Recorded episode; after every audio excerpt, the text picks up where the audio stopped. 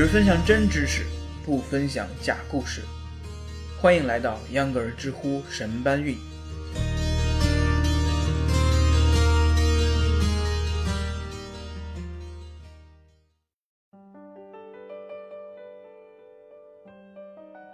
大家好，欢迎收听秧歌儿知乎神搬运。我就是极其不相信星座，而且对现在这么多人信星座感到不解的秧歌儿。本期秧歌儿就以身试法，冒着与朋友们割席断袍的危险，来以宅男的身份讲一讲星座占星术到底不靠谱在哪里。有网友问，为什么很多人反感占星学，甚至有优越感？提出这个问题的人，啊，有可能就是对星座深信不疑。他认为啊，星座占星是认识世界的工具，不能用相不相信来衡量。很多和秧歌有一样想法的人呢，都从心理学的角度跟他说，这是一种可以让你解忧的话术。秧歌当然也认为是这样的，但是秧歌更要从科学的角度本身去探究星座占星术到底是不是真正的占星术。秧歌不是想说服信星座的人，只是想告诉大家，星座不是占星术这一点，所谓的星座大师都已经澄清了。当然，秧歌儿认为星座不管是不是占星术，它都是迷信。如果一个人说他信生辰八字，说啊他相信农历上的诸事不宜，秧歌儿认为他还是一个朴素的迷信主义者。研究风水易经说起来还挺专业的，有点推理的感觉。但是信星座，你知道星座是怎么来的吗？一个星座到底是啥意思？秧歌儿就在这里和信星座的朋友们一起讨论一下这个话题。星座是怎么来的呢？根据答主千古留名的高票回答，最早把天空画成星座的啊是古巴比伦人，在公元前六世纪，他们就提出了黄道的概念。黄道是什么呢？大约在公元前五世纪，古巴比伦的天文学家把整个天空想象成一个大球，而星星呢都是分布在这个球的壳上，这就是所谓的天球。黄道呢，就是太阳在天球上的运行轨迹。黄道两侧一定距离的区域就是黄道带。古人把黄道带平均分成了十二份，每一份上的星座也就是黄道十二宫了。杨哥这样解释，可能大家还是有点不懂。别急，杨哥下面举的这个例子，你马上就可以懂了。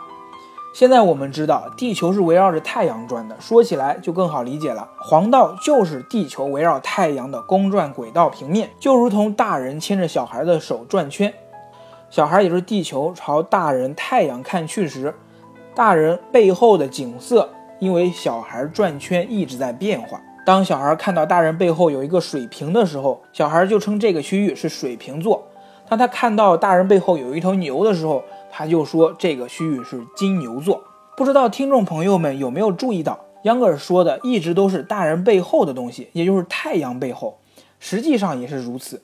如果你在北半球，如果你哪天心血来潮想去夜观天象，想看当天的星座，那是不可能的，因为当天的星座是出现在太阳的背后的，你晚上能看到的星座是相反的。如果现在是水瓶座的日子，你晚上能在天空中看到的。应该是狮子座。讲到这里，秧歌想说，我们赖以相信的星座系统就是那个时候确定下来的。但是，大自然是那么好琢磨的吗？因为地球的公转轨道是会变的。古巴比伦那套理论离我们现在已经好几千年了。什么概念？在这么长的时间跨度里，黄道带的星座对应日期往后挪了差不多一个月。如果你说这有啥，还是原来的星座，还是原来的配方啊？但是，现在黄道都已经不是十二宫了，已经多出来一个星座，叫蛇夫座，变成了十三宫。面对这样逼宫的新闻，占星大师们，我说的占星大师是资深的啊，是美国的占星大师，在在媒体上发表的言论，他们说，秧歌这样的人很幼稚啊，什么他们的占星术现在占的是太阳，占的是季节，跟天上的星星没关系，好吧？那你还叫占星术干嘛？换个名字叫占二十四节气，岂不是更好更准？占星术的信徒们，星座一点也不洋气，就连古人都知道这一点。中国古人很早就已经发现，夜空中的星星是围绕着北方的一个中心转的。这个点我们现在知道，是因为地球围绕自转轴自转的效果。在现代，小行星座阿尔法星正处在这个位置，我们称这颗星为北极星。但是中国古人发现北极星的那个位置啊，就如同皇帝一样被轮流坐着。在公元前一千年，小熊座贝塔星比现在的小熊座阿尔法星更靠近北天极，古人便认为它是天上的天子，故叫它地星紫微星。到了中国北宋初年的时候，地球北极指向的天空离我们现在的小行星座阿尔法星角度还有六度，可见那个时候小行星座阿尔法星远远不能叫做北极星。到了什么时候呢？一直到了明清时期，这颗小行星座阿尔法星才成为了名副其实的北极星。秧歌认为啊，如果你相信占星术，那就应该信这样的与时俱进的占星嘛。如果你还信所谓的星座那套，请叫自己占日术，这样会比较靠谱。好了，本期的秧歌儿知乎神搬运就到这儿了。在微信上搜索“秧歌儿同学”，秧歌儿是扭秧歌儿的秧歌儿。关注后呢，您就可以随时随地用微信收听到秧歌儿的节目了。非常感谢您的收听，我们下期节目见。